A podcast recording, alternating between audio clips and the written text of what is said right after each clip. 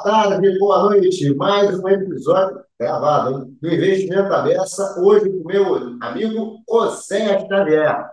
Fala, Zé. Tudo, tudo bem, cara? Tudo bem, correndo para variar, fazendo um monte de coisa nesse mercado maluco que a gente tem. Mas nem bora. fala, nem fala. Bem, primeiro, Zé, se apresenta. Bom, gente, José Xavier, uh, conheço o Hudson já faz um tempinho, trabalho no mercado financeiro já faz... 10 a 15 anos, Por aí. Estou nessa, nessa brincadeira do mercado já, já faz uns 20, 23 anos aí. Muito, comecei minha carreira no mundo tradicional, banco grande, asset, casas grandes, Bradesco, eh, Itaú, Deutsche Bank. Aí comecei a enveredar mais para o mundo, sempre focado no mercado offshore, mas tá. ainda em fundos tradicional. Começa a enveredar cada vez mais para o mundo estruturado, vinculado mais para essas casas de private e wealth. Tá. Tive uma passagem lá fora, no Caribe, fiquei um tempo tocando América Latina, a partir do Caribe. O Caribe não tá Não, é muito mais legal na teoria. Aí saí há pouco tempo e agora estou numa casa dedicada também de wealth, mas com uma tese muito forte voltada para o mercado de ativos digitais, criptoativos. Tá. A gente auxilia nossos é, é, clientes aonde eles têm exposição ou direto para o tipo de ativo em si, ou para companhias do setor que prestam serviço ou soluções ou inovações para o mundo de, de ativos digitais também. Tá, tá, eu acho que são os dois grandes fundos. É uma casa chamada Solidus Capital, ah, estamos entrando no Brasil agora. Agora, né, Brasil? Estamos entrando no Brasil agora, cara. comecei lá no comecinho de janeiro. Estou uh, tocando Brasil, mais a estratégia para América Latina.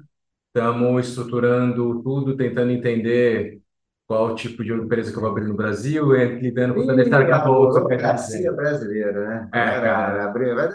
Não vai dar certo. Vai dar certo. Três meses você consegue. Assim eu espero.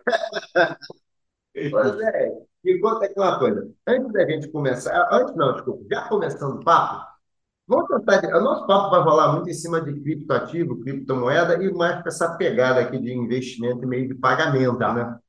É, vamos tentar contextualizar a questão entre o, o criptoativo, a criptomoeda, do que, que a ah. gente. Vamos tentar separar os mundinhos? Isso é legal, até porque quem está, como eu comentei, está vindo do mundo mais tradicional para esse mundo, tem aprendido. Não, a maior parte das pessoas mal sabe do que estamos falando, com a verdade. É. Eu mesmo sei Verdade. É, e no final acaba parecendo que é uma grande massa e tudo é igual. Eu acho que a gente pode colocar em alguns pilares principais. Tá. A gente acaba tendo muito vinculado com o criptocurrency, a criptomoeda em si, que é onde você tem, você vê muito essas discussões, tem muito day trade, que tem uma volatilidade gigante. O Bitcoin em si é um exemplo, ou seja, é um ativo digital 100% descentralizado, que tem o seu valor precificado em mercado, no momento, uh, livre, uma vida à parte. Você acaba tendo algo relativamente próximo, mas um pouco mais complexo, são os, o, as altcoins, as moedas alternativas, que elas vão além só de uma reserva de valor, onde ela propõe alguma coisa de tecnologia em cima disso a mais. Tá. Exemplo, Ethereum. Tá, o pode fazer aplicação em cima do Ethereum. Tá. Soluções em cima disso, você além de ter alterna... É, você consegue programar novas soluções indo além só do valor do ativo em si. É uma coisa bem interessante, eu acho que o mundo tem muito aí para esse lado também, parece. Tá? Porque é super complexo. Tem uma molecada desenvolvendo algumas coisas aqui em cima que para mim ainda é muito é, é, é, tem muito que comer ainda, muito que remar para tentar entender mais o detalhe deles. É, eu já fiz um programa aqui com algumas pessoas, e quando você fala de, que, de desse mundo das altcoins, né, vem logo assim, a Web 3.0, a Web 4.0 é blockchain e desenvolvida em cima de, dessa, de algumas dessas altcoins. Né? Exatamente, onde você começa a agregar o tema de solução, indo muito além só da transferência de valor, onde eu estou só pagando um serviço, recebendo um recurso, tem o tema de soluções que vão desde monitoramento, troca de informação, a transferência de algumas coisas de dados, muito legal. Você acaba tendo, eu acho que é interessante também uma conversa entre as stablecoins, aonde são moedas digitais que existem como se fosse quase um, elas são lastreadas num ativo real que vem no nosso mundo. Acho que exemplo prático são o SDTs e o SDCs, que acabam sendo dólar, Tá. Elas são um para um com o dólar, o valor dela de mercado. Estão junto. Tá. Sem de correlação, sobem e descem totalmente correlacionados um com o outro.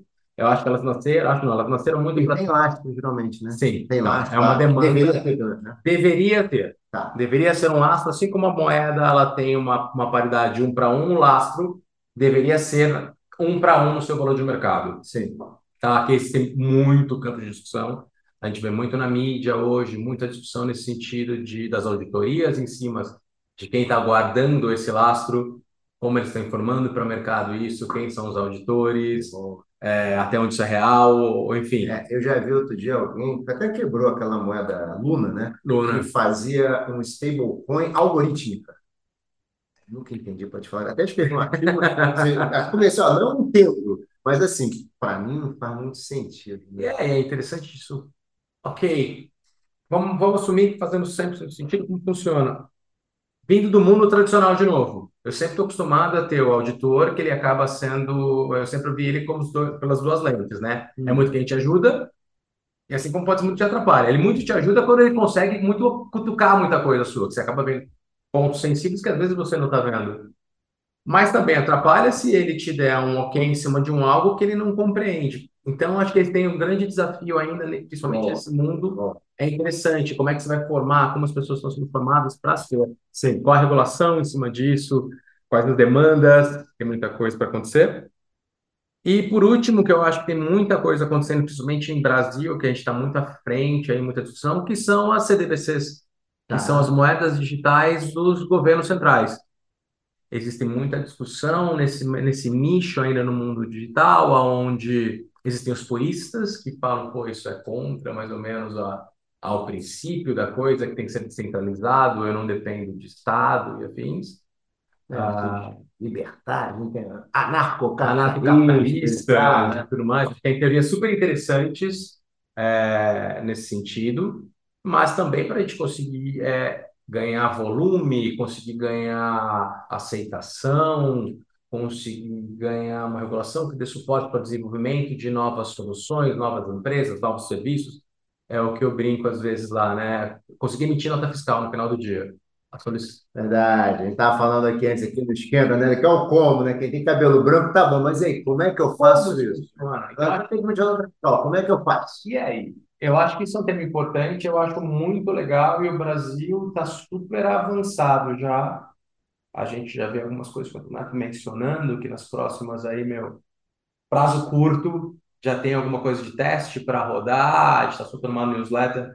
Nesta semana até a sorte, nós estamos soltando uma newsletter que um dos tópicos é sobre o CDBC brasileiro. Ótimo, e se não me engano, é pela terceira temporada recorrente.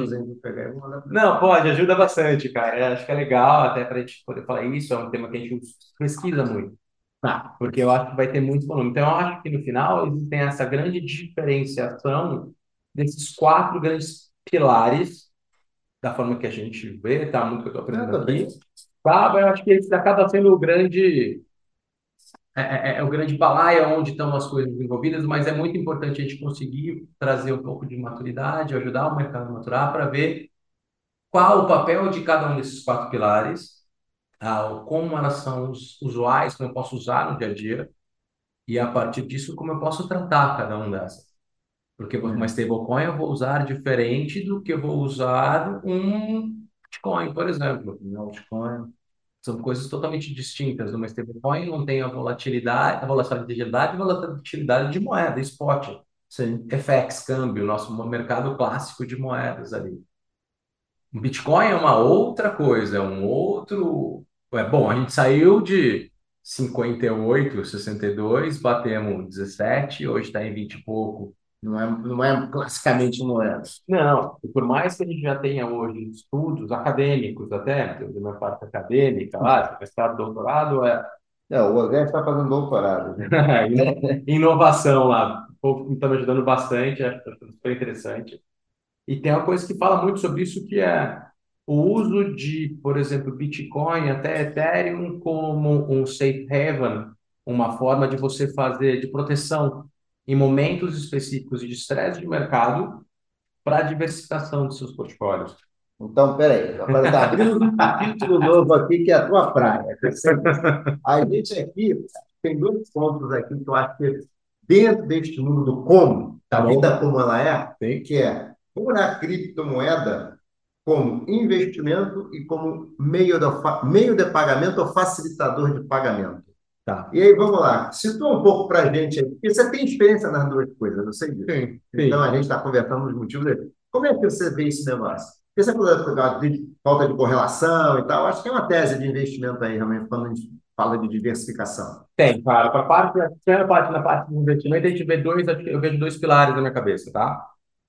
Um pilar hoje que ainda é vinculado com o, o, o, especulativo, digamos assim, que é o trading por trading em si. Hoje, por exemplo, o Brasil está entre os cinco maiores mercados do mundo de trade de Bitcoin. Tá. É, uma... Esses, é, tem um, né, essas bolsas, né? Tem... As exchanges, as exchanges ali hoje, e com isso, e neste cenário, o Brasil é uma, meio que a bola da vez porque é um mercado grande, aonde a gente vê o volume crescendo bastante, num cenário onde buscam-se alternativas, um mercado consumidor muito grande. Tá. Então, hoje a gente está dentro desse mercado, eu acho que tem esse pilar onde compra e venda, porque como qualquer coisa especulativa, você precisa de volatilidade, senão você não consegue é, comercializar nada. ali não faz sentido. Certo sentido, né? É, sempre significa. Né? Isso é interessante para ver como está crescendo. Eu vejo muito isso dentro da nossa, da nossa. Por mais que a gente esteja vinculado só com um segmento de wealth, com, com, com clientes, com investidores com um ticket um pouco mais alto, o volume é grande. Mas dentro desse volume grande, ele representa ainda um, um percentual pequeno dentro do portfólio do investidor. Sabe? Tá. Tá, eu acho que esse é um tema também muito importante. Uma coisa é um, para o meu perfil de cliente ele comprar um Blue Chips lá fora versus ele comprar um Bitcoin. Ainda continua sendo ali aquele seu 5, 7, é, é, com esse é novo. E ainda tem muito que desenvolver muita coisa de tese em cima disso. Como ele para em pé, como funciona a, a prova é ao tempo. É verdade. Verdade, verdade. Você não tem um conhecimento teórico, empírico, em cima do negócio que tem, sabe, 5, 6 anos. Não adianta, né? Tem esse, um caminhão de texto Esse sobre... volume gigante. Mas já saíram alguns artigos interessantes, científicos, que eu recomendo para quem quiser conhecer, eu acho que é super legal. Aliás, se quiser, depois manda as referências, a gente põe na ah, contracapa. Ah, contra-capa, a gente põe na contracapa. Então, a versão que vai no YouTube. Fechado, eu coloco, tá. depois eu é, é, divido com vocês os links, acho super interessante assim para ler, para conhecer, porque assim, existem. Por um bom tempo, Bitcoin começou, bom tempo, começou dentro desse mundo, né, que o ciclo dele é muito rápido, mas ele começou a ser classificado como se fosse um, o, o, o ouro digital. Aí já, já tem estudiosos que falam, não, calma, não é bem assim. É, tinha esse papo, não, tem uma, tem uma correlação boa com ouro, portanto, ele é bem descorrelacionado com os O mercado. Fala, não, líquidos. calma, já tem agora teorias que demonstram que ele faz muito sentido em momentos de estresse de mercado, tá. onde ele consegue ser muito é, é, não correlato, porque é descentralizado, não está vinculado tanto com a macroeconomia, tem alguns temas pilares interessantes. Eu acho que isso é uma parte legal e divertida de entender para ver como é que ele, ele funciona. É Não, é legal. Eu estou aprendendo horrores com isso ainda, para quem está um ano e pouco nesse mercado aí. É, eu tenho achado muito interessante. E tem a segunda, tem um segundo pilar que a gente estava mencionando aqui como meios de pagamento. Esse como meio de pagamento, eu acho que tem um mercado gigantesco no sentido de soluções para muita gente. Por mais que eu opere hoje, novamente, num segmento, estou segmentado para um tema de gestão de fortunas, meus clientes têm um ticket um pouco mais alto, então estou falando uh, dessa semana, semana passada eu estava fazendo um pagamento, por exemplo, de um apartamento em Miami, num valor que já parte aqui na casa de sete dígitos, se a gente fosse falar em reais. Ok, é super segmentado, mas se a gente trouxer como meio de pagamento para pequenas estruturas numa, economia onde a gente tem um grau alto grau de falta de bancarização, como tem no Brasil, eu acho sensacional. Mas nesse ponto eu até queria, porque a gente estava fazendo aqui, fala um pouquinho, um pouquinho o que acontece nesse teu ponto aqui. Eu tenho duas perguntas tá. aqui, vou fazer a de pagamento primeiro, tá? É, que tem a ver com a segunda pergunta que eu vou te fazer. É, nesse ponto aqui, a gente ouve falar muito, e aqui, toda a ignorância sobre o assunto, tá? Eu falar muito assim, aquela história, pô, mas será que não é um dinheiro, lavagem de dinheiro? É que sabe o cara tem dinheiro aqui, o outro para receber lá, será que você não está lavando dinheiro e tal? E aí, José, Conta aí, como é que você sabe que você não está entrando numa roubada? Eu volto ao como, tá? Que é que você brincou dos cabelos brancos, essa hora ajuda um pouco. É, eu vou de trás para frente. Por exemplo, um cliente meu nesse processo, tá? Dentro da Sólidos, quando a gente está fazendo qualquer forma de processamento de pagamento, eu faço hoje o onboarding, como a gente chama, dos dois clientes. O que significa esse termo bonito onboarding? Eu fico sabendo qual é a vida completa. Tu fala tipo de PLD, é isso. o Know Your Client. Eu sei quem é o cara que está pagando. Quando eu descubro quem é o cara que está pagando, sou informado, eu tenho a informação de, nesse caso, quem era o empresário, a origem dos recursos dele, o último imposto de renda dele que estava vinculado. Esse pagamento estava sendo feito para uma escrow representando uma, uma conta que estava representando quem estava recebendo dinheiro lá fora. Para isso, eu recebia, eu tinha o contrato da prestação de serviço de quem está recebendo, eu tinha os dados de quem estava recebendo. Você checava, você tem dos dois lados? Você tem dos dois lados. Você precisa pedir ou, de repente, pergunta bem de lei, tá? Você precisa pedir esse documento, isso tudo já fica disponível. Não, na...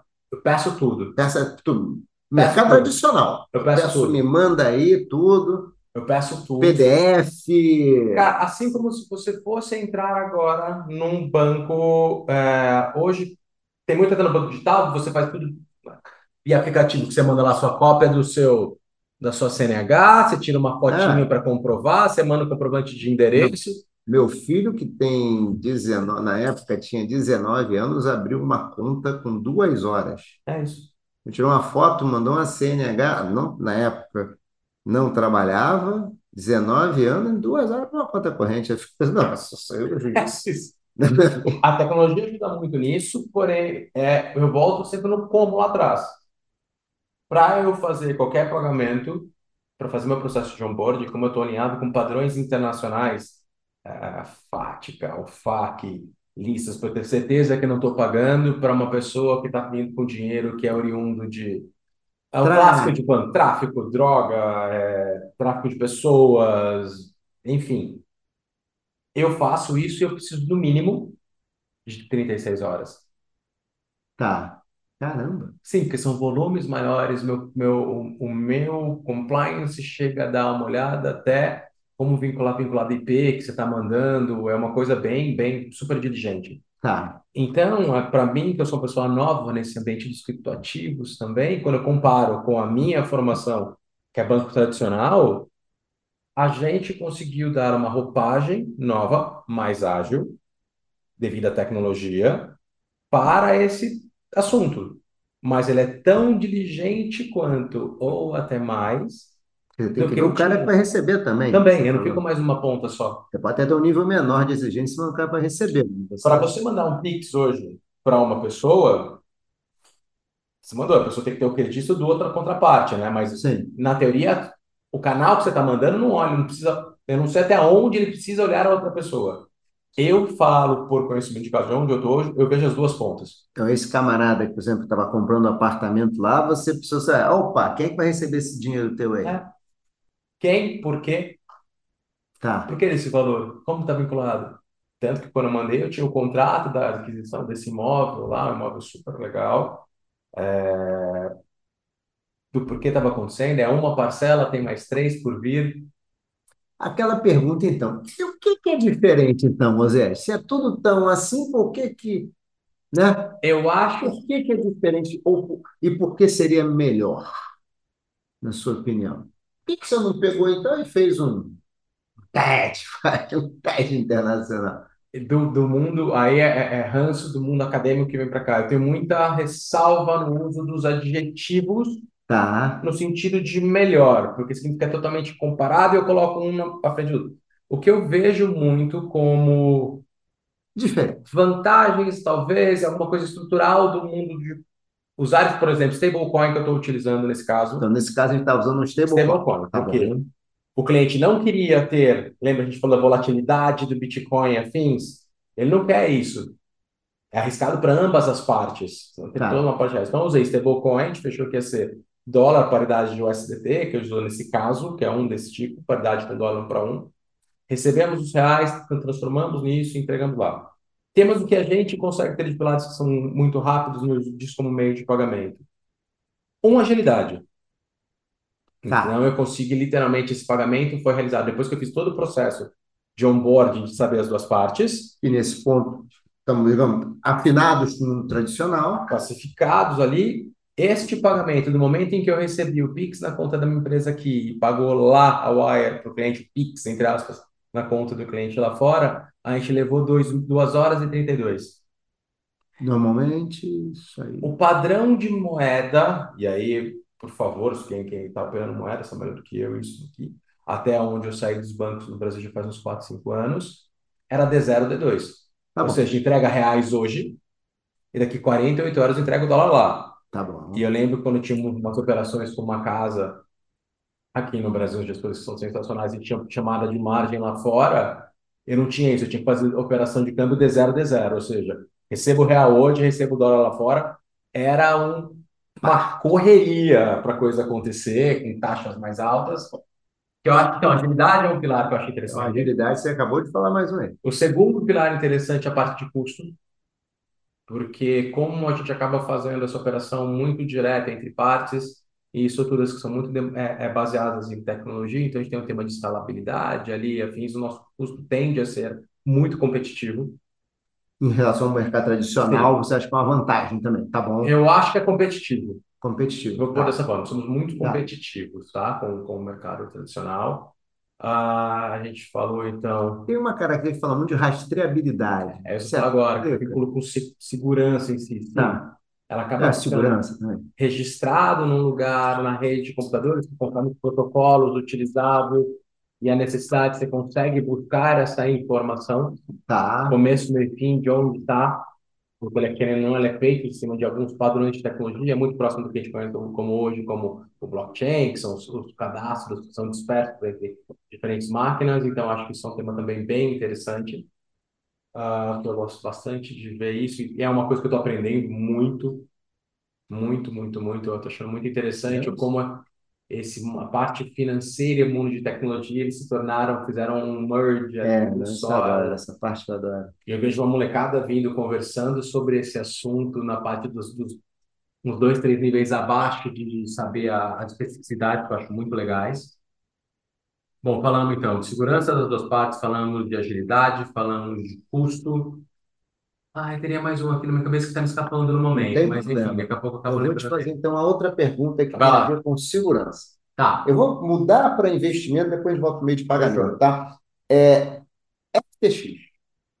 Você falou que ah, investimento é uma boa tese, diversificação e tal. Mas, sério, o que garante, né? E aí é uma pergunta, assim, obviamente, assim, não, não vou dizer para você, essa aqui é a resposta, não é? Tá bom. Mas, assim, como é que esse investidor fica tranquilo de que não está entrando num negócio que, putz, é fumaça isso aí? Eu vou pôr de novo de outra forma, tá? A tua resposta. Tá Eu vou pôr vinculado com o que a gente tem como solução. Tá bom dentro, uma vez que o cliente se torna aqui, o cliente acredita muito em que a gente não pode ter um, um, um ponto depender de um só lugar. E aí volta no clássico cabelo branco, que é contingência das coisas. A gente não pode colocar todos os ovos dentro de uma só cesta. Só, só fazer um parênteses aqui. Bem, eu sou mais velho que você, né? Mas já botei muito sistema na minha vida em produção. Né? Eu sou da época que você tinha que botar sistema em produção, é zero erro, né? Se botar sistema em produção com erro, Hoje em dia o cara bota um negócio que funciona na meia boca, o cliente está ajudando a desenvolver. Está co-participando da criação. Tive né? muitas discussões sobre MVP na minha vida. É, né? né? então, vamos lá. Cabelo branco. Né? Cabelo branco. Sabemos como é que o mundo funciona. É, cara, eu acho que tem muita coisa assim que é um, por exemplo, nós acreditamos que nós temos mais do que um estudante. Eu acho que isso é importante para cliente. É duas coisas. Uma coisa é o institucional, outra é o varejo. Tá. No meu, estou muito vinculado com o institucional, meio nichado para o well. Nós temos mais de um custodiante, ou seja, não fico com todos os ovos em uma só cesta. Ou seja, custodiante é aquele camarada que ele guarda, guarda, guarda garante, garante a existência do ativo. Gestão financeira. E com responsabilidades fiduciárias para tal. Tá. Eu acho que essa é uma derivada muito importante. Então, só deixando aqui claro, uma instituição regulada por algum banco central com habilitação para fazer. Devidamente auditada tanto por este regulador quanto por um, por, por um auditor independente, que manda para a gente relatórios anuais sobre como as coisas estão indo. Eu tenho mais do que uma, para não guardar tudo num lugar só, uh, em diferentes jurisdições, inclusive. Tá. Então, acho que isso é um tema importante que ajuda a trazer. Traz custo, mas traz, traz custo. Mas traz acho, segurança e o tema é longevidade.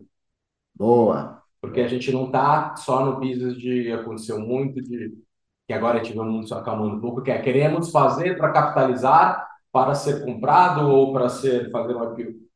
É um outro deal que a gente está conversando aqui. Querendo crescer, sim. Tem muita coisa para fazer, sim. Porém, a gente está olhando para um. Não é que eu brinco, não é, a gente está discutindo 100 metros ou maratona. Estamos tá. num business de maratona. Perfeito. Tá? Assim, para pessoas de, no varejo em si, eu acho que o pouco que eu aprendi até agora é tentem ao máximo ter nas suas, que são chamados cold wallets, nas suas, nos seus registros proprietários ali que fica na tua máquina. Existem algumas coisas são umas chavinhas digitais, que é onde você guarda, anda contigo, enfim tem uma sensibilidade, que é uma vez que momento que você guarda, você é responsável por tal, se perder, foi. Roubar, já foi. E aí volta uma das vantagens que a gente, vantagem, uma das diferenças que a gente tem aqui como produto de serviço para esse nicho de, de wealth, investidores estruturados institucionais, é que a gente consegue, inclusive, guarda, faz a custódia disso como um todo, fora de rede, de uma forma. Mas pode ser simples. um bom atributo, né? Se você vai operar com uma exchange, não sei o que, também não conheço tão bem, certifique-se de que tem um custodiante ali por trás. Essa exchange, ok. Ok, faz parte do sentido. É, é uma parte importante também, por exemplo, que a gente faz para os nossos fundos. Lá nós temos conta, igual eu tinha aqui no Brasil para fundo tradicional, onde cada fundo tem sua continha de custódia, onde ele guarda seus ativos. A gente botou a mesma coisa onde a gente está. Cada cliente tem sua conta proprietária, a gente não tem aquelas contas que são é, black pools, uma conta onde fica tudo junto e eu tenho um controle gerencial dizendo tá. que os ativos meus e do Hudson estão ali. Eu tenho 150 bitcoins, entre aspas, onde 100 são teus, 50 são meus. E está tudo numa conta só. Não. Cada um. Busquem no máximo possível a individualização da carteira para você. Tá. tá? Então, nossos clientes, por exemplo, lá tem, você tem a sua conta, então, seus ativos, os seus 100 vão estar guardados embaixo do seu nome, nem que tenha 75 no custodiante A e 25 no custodiante B.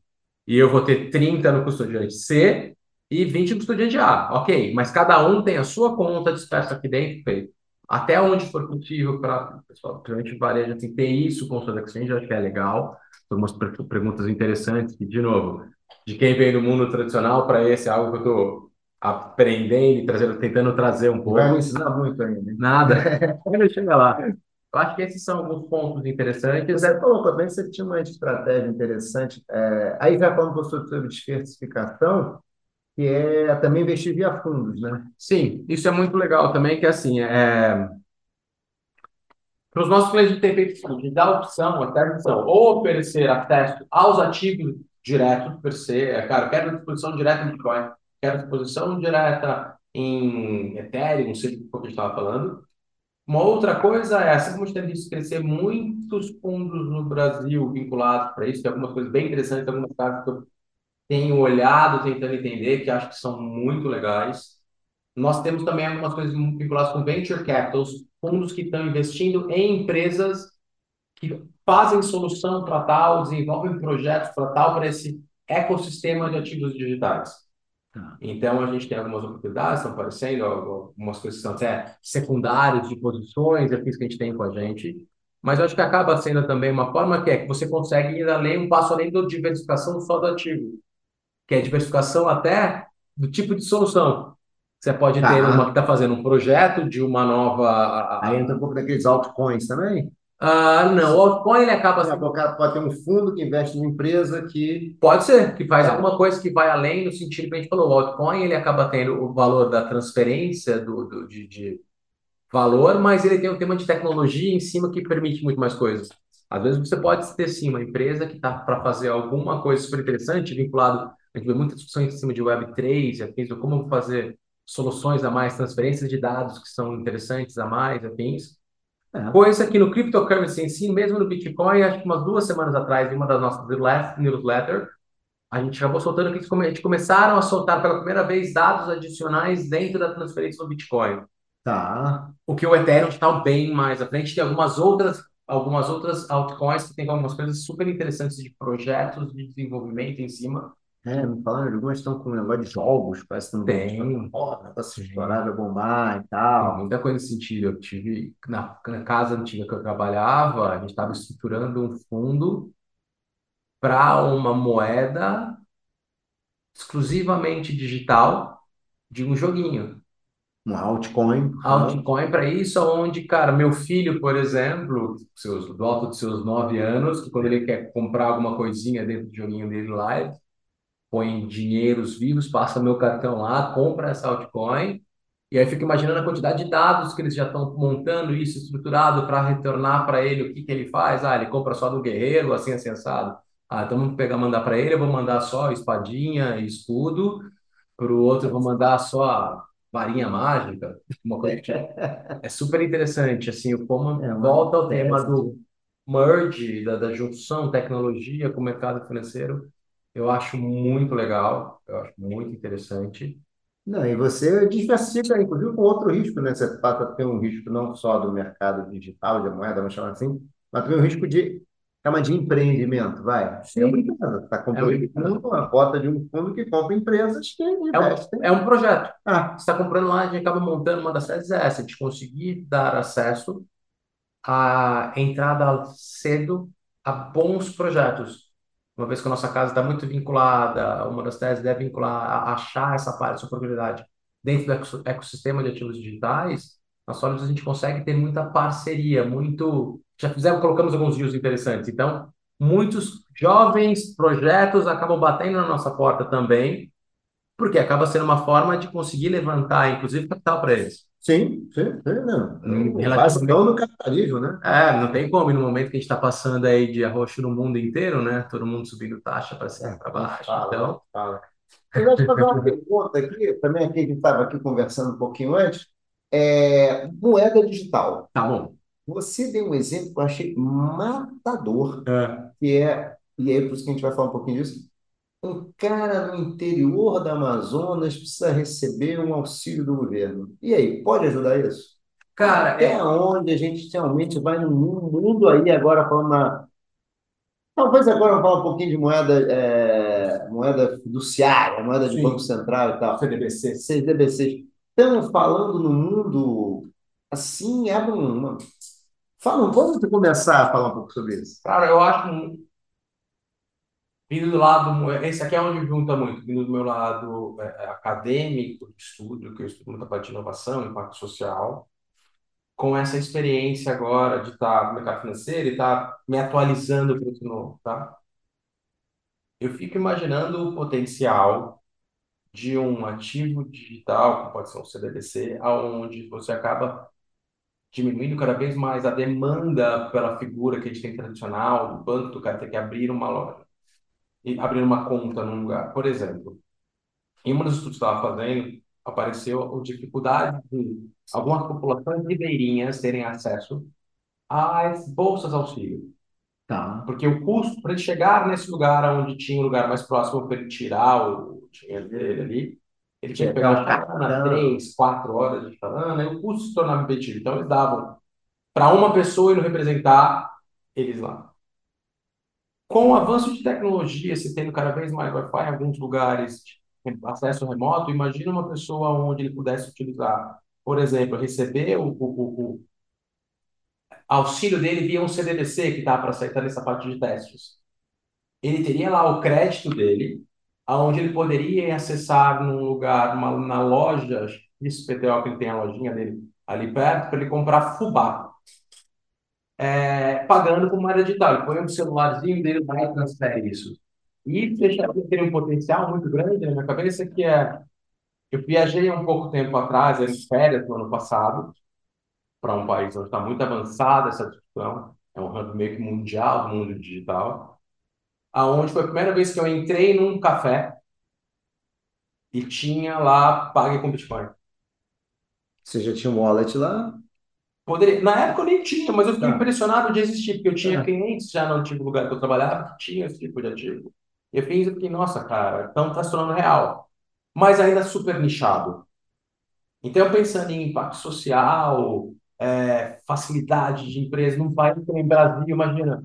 Eu volto pela coisa. O Brasil está entre os cinco países hoje do mundo que mais tem pessoas com, com negociando é, ativos digitais de alguma forma, tá? Ah. Junto tem Rússia, Índia.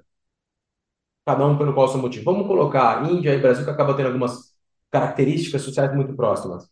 Baixíssimo tá grau de bancarização, é, população precisando de muito acesso para soluções e afins. Muito consumo de tecnologia. Hoje a gente tem mais celular que tem cidadãos no, no é. estado do Brasil. É maluco isso. Você dá acesso para essas pessoas com uma moeda, que a gente vê o Banco Central avançando muito rápido e muito forte no CDBC, uma população ribeirinha, eu fico pensando na quantidade de coisas super legal que ele faz para ele poder receber o auxílio. É, essa pessoa hoje, ela consome. Hoje, praticamente, cara, tem uma população 50 e poucos por cento da população mundial hoje vive com menos de 2 dólares no mundo, tá? Isso vem do meu mundo acadêmico que eu estou estudando. Olha, depois eu quero esses dados. É, super interessante. Super interessante. Então, compartilha esse... E por necessidade, a Índia está super avançada nessa parte. Tá. Mas tem alguns países na África também estão bem avançados. Não, não tudo bem, a outra escala, né? Mas... Mas eles usam muito essa parte de tecnologia. Eu fico imaginando, se eles consomem, ele recebeu, então, auxílio bolsa, qualquer coisa que precise, via um ativo digital. Ele pode começar a pagar para novos tipos de fornecedores via ativo digital e aí, na minha cabeça meio produtivista, às vezes, como brincam comigo, a quantidade de nota fiscal que você começa a crescer é grande. Você facilita a vida daqui, você põe a economia para girar, você gira a economia criando, começa a tirar cada vez mais, começa a gerar atributo para a União, para fazer funding do que precisa ser feito, dá acesso. Não, cara, eu um acho ponto aqui que eu acho que, assim, me parece que abre uma fronteira nova, por exemplo. Né? Há uma discussão grande enquanto você precisa, é, enquanto o Banco Central, nesse esquema, precisa do sistema bancário. Em algum momento a gente pode discutir o seguinte: será que podemos integrar o cadastro único de vulneráveis que recebem auxílios diretamente com o Banco Central e o Banco Central já depositar direto, saber quem está e acabar com. Eu acho que acaba. Entre outras coisas, assim, só pegar essa pegada de tecnologia que você colocou. A gente volta lá atrás, quando o Bitcoin nasce, entre aspas, com, com o Satoshi, que ele fala, cara, descentralização. Eu, eu fico entre esse extremo, onde fica muito, não, não preciso de mais nada, tá. ao estar tudo embaixo do governo, não, acho que existe um meio do caminho. Eu acho que a gente precisa, sim. É, a gente viu muito barulho no final do ano com a saída da legislação nova para esse mundo. Eu acho, eu não sou um purista, então eu acho que precisa, e com o cabelo branco, acho que precisa ter alguma, um pouco de regra, para a gente conseguir massificar, para que minha mãe possa entrar uma hora num café aqui do lado e pagar, Sim, e que a população ribeirinha possa ter acesso a isso também de uma forma, desde de ser nichado. Eu acho que dá para trazer muito tipo de solução com isso.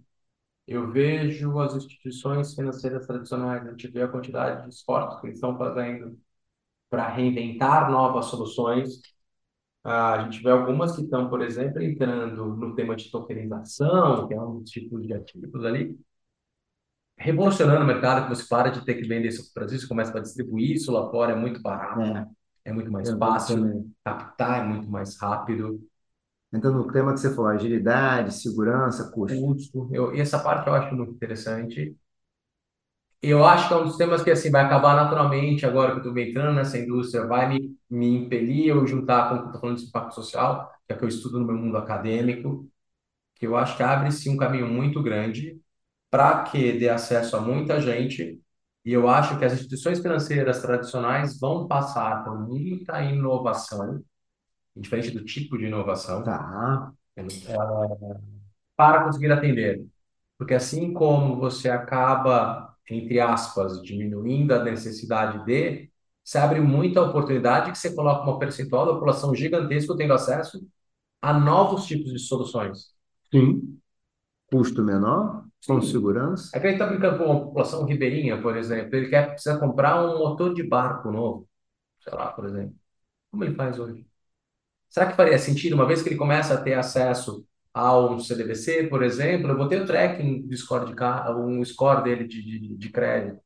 Será que faria sentido eu conseguir fazer para ele Boa. uma linha mini, um mini crédito? Verdade, verdade. Me veio na cabeça agora, entendeu? Faz sentido. Não, microcrédito pode fazer sentido mesmo a partir do momento que você recebe direto, vamos supor que seja diretamente do Banco Central. Nem precisaria ser, vai. Você recebe, faz os pagamentos, fica tudo rastreado. Você sabe exatamente quanto é que o cara está pagando, se pagou em dia, se não pagou em dia, blá, blá. Devem ter, se bobear, devagação, né? Muita devagação, né? Você vai fazer um compra lá no motor de barco. O motor de barco vai virar um smart contract, né? Aonde está prestação no dia tal, tal, tal, tal. Pegou no dia tal e a gente o contrato, não tinha dinheiro que você não deixou. Pum, já avisa lá, pum. Já vai montar Como vai amarrar isso? Como são os novos serviços? E aí você começa a ter um tema cada vez maior, que eu acho que é uma inovação, para mim é incremental, enfim, aí no mundo acadêmico também, sim, que não, eu não estou falando nada muito diferente. A gente está falando formas diferentes lentes para se utilizar sobre coisas que a gente já tem hoje. Sim. Que é, é verdade, é acesso é verdade. à bancarização através de ativos digitais, como isso funciona. E a gente pode até tentar começar a diminuir um pouco essa de grande diferença que é que nem o meu cliente, que acaba sendo um cliente de wealth, um ticket alto, que a gente tem essas soluções aonde ele está olhando para investimentos direcionados para um tema de acesso.